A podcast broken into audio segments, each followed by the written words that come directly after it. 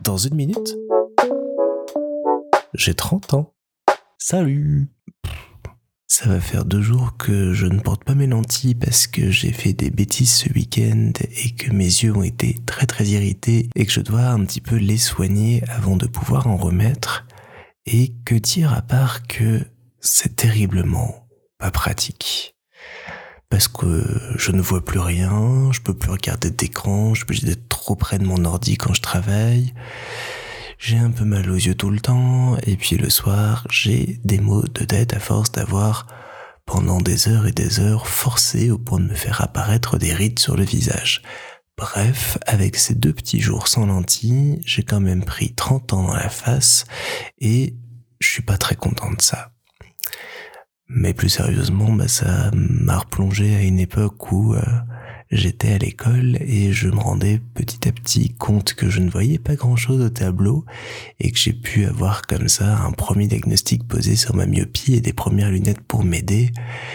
Et être dans un état comme ça, ça me fait souvent penser le matin quand je me lève, parce que j'ai jamais mes la nuit, à toutes les personnes qui dans l'histoire n'ont pas pu avoir accès à ces soins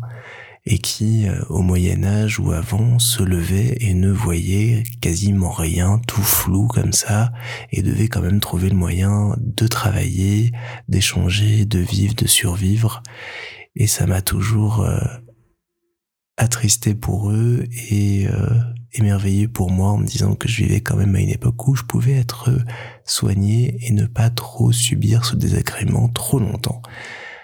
même si je me serais bien passé de ces deux petits jours, heureusement que je ne travaillais pas. Je vais donc ce soir regarder une série floue, manger un plat flou,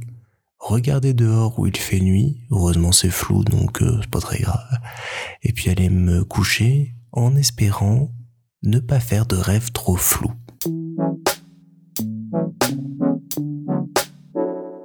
Et alors comble du comble, j'ai perdu mon super pouvoir. J'ai fait tout un cours de cuisine de trois heures hier en chialant tout le long en épluchant les échalotes. C'était flou et ça faisait mal.